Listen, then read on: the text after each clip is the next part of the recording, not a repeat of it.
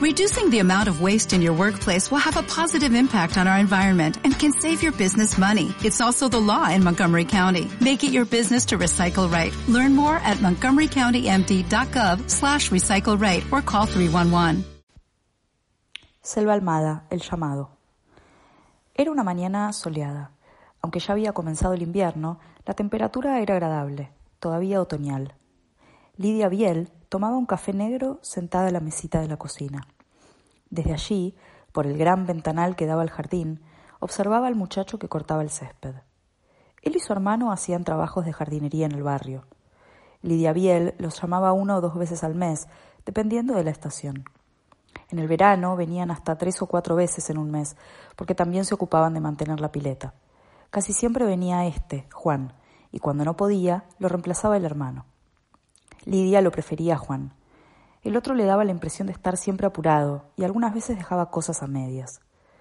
El chico iba y venía por el jardín empujando la vieja cortadora, pesada y ruidosa. Una vez, Lidia le había preguntado si no le gustaría tener uno de esos tractorcitos para cortar el césped. Él había dicho que no, que las máquinas viejas son mejores. No era de mucho hablar. Esa mañana, Lidia no tenía ganas de hacer nada. Si no hubiese sido por los trabajos en el jardín, se habría quedado en la cama hasta el mediodía. Tenía que corregir unos exámenes de inglés, pero podía hacerlo esa noche en la escuela en una hora libre que tenía entre clase y clase. Era un multiple choice que se corrige rápidamente. Desde que sus hijos se habían ido a estudiar afuera, tenía mucho tiempo libre. Algunas noches, después del trabajo, ella y un par de amigas se iban a un bar a charlar y tomar una cerveza, o se juntaban a comer y jugar a las cartas. Luego de la separación no había vuelto a formar pareja. De vez en cuando salía con algún tipo, pero nada serio. El sonido del teléfono la sobresaltó. Antes de atender, se sirvió más café y prendió un cigarrillo. Si era una de sus amigas, estarían un buen rato hablando. A esa hora no podían ser los chicos que siempre llaman a la noche o los fines de semana cuando la comunicación es más barata. Levantó el brazo para tomar el tubo del aparato adosado en la pared. Hola, dijo. Le respondió la voz desconocida de un hombre joven. Lidia Biel, ¿se encuentra? preguntó. Sí, ella habla. ¿Quién es? El muchacho no contestó enseguida. Debía estar llamando desde un teléfono público, pues Lidia escuchó ruido de autos. Sin embargo, no parecía estar en una ciudad, sino cerca de una autopista. El sonido de los coches circulando a una gran velocidad se oía nítido. Hola, dijo otra vez Lidia, levantando un poco la voz. Dígame. Aunque se notaba que era muchísimo más joven que ella, no quiso tutearlo de buenas a primeras. Quizás era un vendedor, y si le, daba confianza después sería más difícil sacárselo de encima. Aunque un vendedor no estaría llamando desde un teléfono público. Sí, respondió el muchacho aclarándose la garganta. Estoy acá. Bueno, entonces lo escucho. El jardinero había apagado la máquina. El ruido de los vehículos del otro lado de la línea se escuchaba con más fuerza. Le parecerá raro, dijo el joven. Lidia le dio una última pitada al cigarrillo y lo aplastó en el cenicero. Con el tubo en la oreja se puso de pie y fue hasta la ventana. El cable del aparato era muy largo y permitía moverse sin problemas. Juan había dado vuelta a la cortadora de césped y parecía estar revisando las cuchillas. Lidia golpeó el vidrio con los nudillos y él alzó la cabeza para mirarla. Con una seña le preguntó si pasaba algo. El chico levantó un pulgar dando a entender que todo estaba en orden. Tal vez la cuchilla se había trabado con una piedra o algo así. Hola, ¿todavía está ahí? preguntó secamente. Si no habla, voy a colgar. No, por favor, rogó la voz del otro lado. Discúlpeme, es algo delicado, no sé por dónde empezar. Lidia sintió un frío en el estómago. Se sentó y prendió otro cigarrillo. Hable, dijo bruscamente. Yo creo que usted es mi madre, disparó el muchacho sin respirar. Juan echó a andar otra vez la cortadora, alejándose hacia el extremo del jardín. El ruido de la máquina se fue atenuando a medida que se alejaba, hasta ser solo una vibración, un zumbido. Lidia se quedó medio pasmada. Enseguida sintió un gran alivio. Por un momento pensó que había ocurrido algo con sus hijos, un accidente de tránsito, alguna cosa horrible. Lo que acababa de escuchar le causó gracia y estupor. Creyó que había entendido mal, así que dijo ¿Cómo?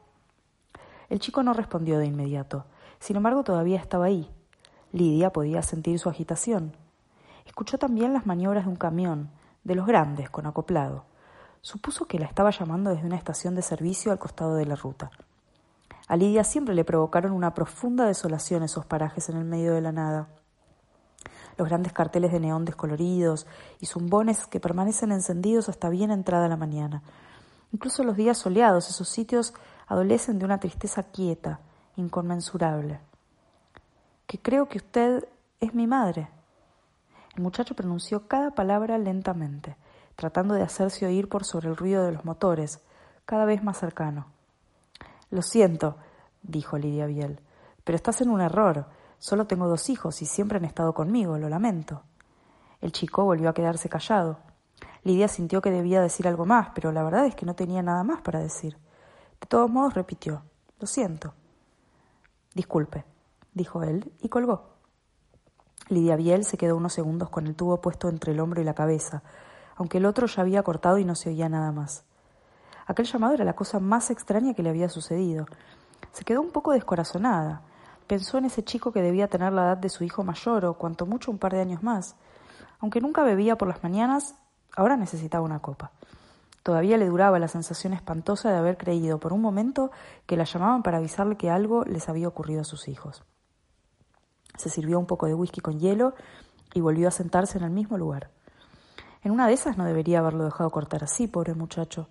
Quizás debería haber mantenido una conversación con él, haberle preguntado de dónde había sacado que ella podía ser su madre. Estaba claro que todo había sido un gran error, que no era ella la Lidia Biel correcta. Así que había otra mujer con su nombre o uno muy parecido. Darse cuenta de esto también le resultó inquietante, pero siguió pensando en la charla telefónica. Tal vez, de haber indagado un poco más en la cuestión, podría haberlo ayudado, aunque no se le ocurría cómo.